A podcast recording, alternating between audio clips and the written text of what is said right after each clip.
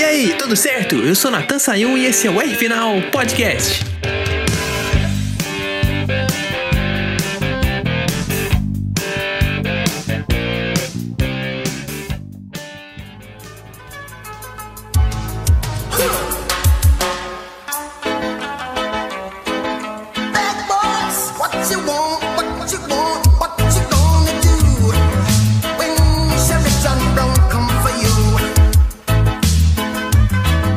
Te fazer uma pergunta antes da gente começar a falar da corrida. Você viu o Hamilton na transmissão do GP da Espanha? Viu aí, editor? Não. Pois é, eu também não. E eu vou te falar uma coisa: o lado ruim de você ser a grande estrela da corrida é que você não aparece muito nas eleições do povão.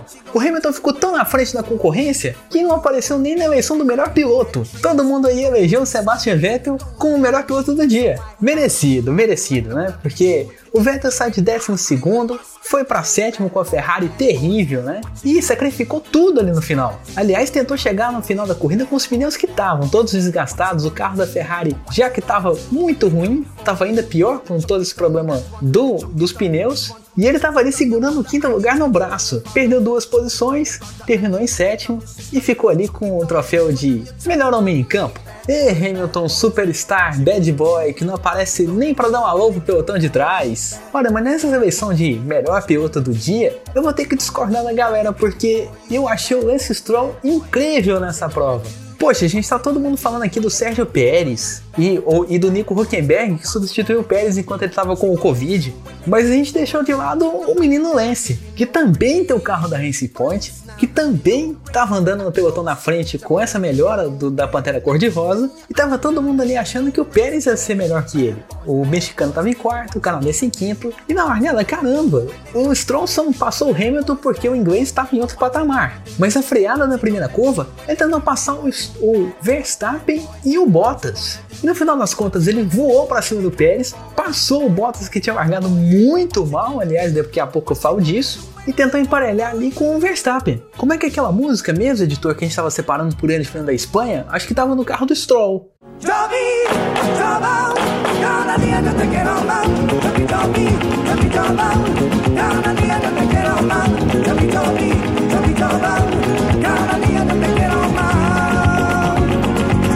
Pois é, né? Cada dia de eu te quero mais tem muito a ver com essa Racing Point. Porque estão beliscando um pódio faz tempo, cara. Não, nessa largada voadora, o Stroll pulou para terceiro e por pouco não passou o Verstappen para segundo. Ele passou ali o Bottas, na primeira curva tentou dar, uma ameaça, tentou dar uma ameaçadinha ali no Verstappen, mas o holandês foi muito melhor na entrada e saída de curva. E o Bottas só passou o canadense porque tinha um carro melhor. Pegou o vácuo, fez a ultrapassagem, coisa clássica da Fórmula 1 de quem tem o melhor carro. Mas olha, um quarto lugar que merece muitos aplausos. Até porque ninguém tava falando dele, tava todo mundo falando do Sérgio Pérez, do Nico Huckenberg, que, tava, que substituiu o Pérez nas duas corridas que o mexicano ficou fora. E o pessoal, escolheu, o pessoal esqueceu ali do filho do chefe. Tava todo mundo criticando o Stroll porque é o filho do, do chefe, o pai dele comprou um pedacinho ali da Racing Point, fez ali a equipe nova, tudo. E realmente, comparado ao Pérez e ao Huckenberg, o Stroll tava muito embaixo. Mas nessa corrida, o quarto lugar é para bater muita palma. Olha, e agora o Bottas é um prêmio de consolação. Em terceiro lugar, assim, é, como é que eu vou falar? Tem um gostinho amargo, né? Não vou nem falar da briga contra o Hamilton porque essa já foi. Muito, muito tempo já que foi. Mas eu tô falando do segundo lugar, porque ele perdeu ali o gap da largada, pulou muito mal. Na hora que ele acordou para se posicionar na frente da curva, já tava vendo ali a traseira do carro do Verstappen e do Stroll. Que coisa, hein, Valtteri Bottas? Terceiro lugar, voltinha mais rápida ali, porque trocou o pneu para fazer esse, essa volta mais rápida ganhar aquele pontinho extra.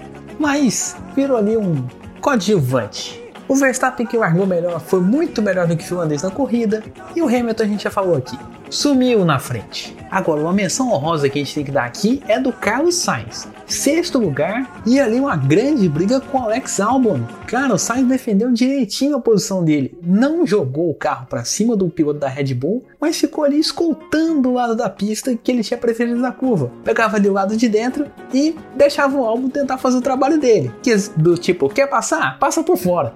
E depois disso teve ali um grande momento que ele passou o Sebastian Vettel com o carro da Ferrari perdendo o rendimento de motor. O Sainz só abriu, passou e sumiu na frente do piloto alemão da Ferrari.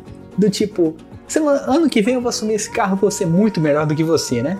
Deve estar sonhando muito com esse lugar na equipe italiana, o piloto espanhol que vem crescendo muito e está sendo a grande esperança do seu país, né? Muitas pessoas começaram a acompanhar a Fórmula 1 por causa do Fernando Alonso e por causa disso viraram fãs do Carlos Sainz também.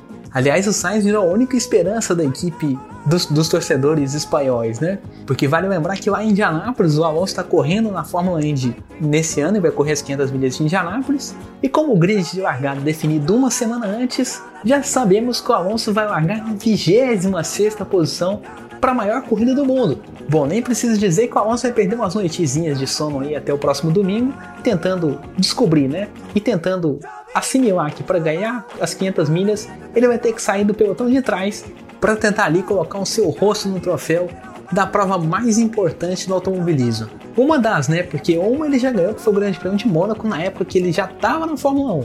E outra que ele ganhou também, as 24 horas de Le Mans, na época que ele foi correr de Endurance, em 2018. Só falta essa corrida de 500 milhas e não começou muito bem para ele não. Para completar tríplice coroa, vai ter que ralar e muito semana que vem. Bom, agora vamos voltar para o grid atual para falar do Leclerc, né? O único piloto que abandonou na Fórmula 1 nesse fim de semana foi uma coisa que eu não duvido não. O carro deu problema sim, parece que na hora que ele foi frear as rodas travaram, o motor apagou, como ele mesmo confirmou numa entrevista.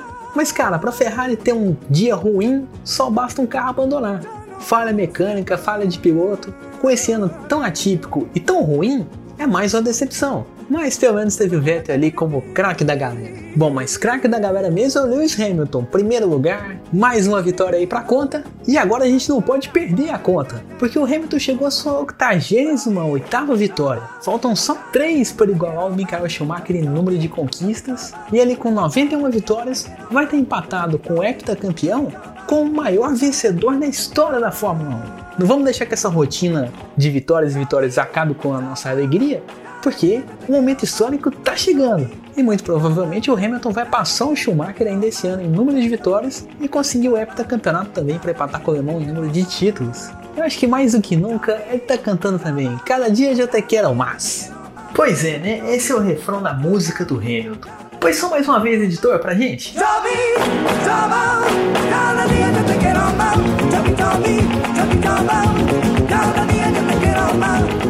Nosso programa vai terminando e vai, vale lembrar que semana que vem não tem corrida, porque a Fórmula 1 vai dar uma pausa de uma semana até voltar no Grande Prêmio da Bélgica, mas vai ter final sim. Então, fique ligado e até a próxima. Um grande abraço.